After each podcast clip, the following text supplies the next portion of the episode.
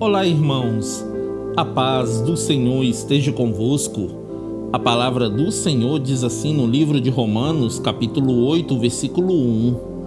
Portanto, agora já não há condenação para os que estão em Cristo Jesus. Nenhuma condenação virá mais sobre aqueles que estão em Cristo Jesus. Não deixe o medo te dominar, querido. O diabo, nosso acusador, quer trazer à nossa mente todo o nosso passado para tentar roubar o nosso futuro. Mas em Cristo Jesus, todos os nossos pecados, dores e sofrimentos foram destruídos. Creiam, queridos, que o Senhor tem um bom futuro para vocês que estão firmes em Cristo Jesus. Amém? Que Deus abençoe você, sua casa e toda a sua família.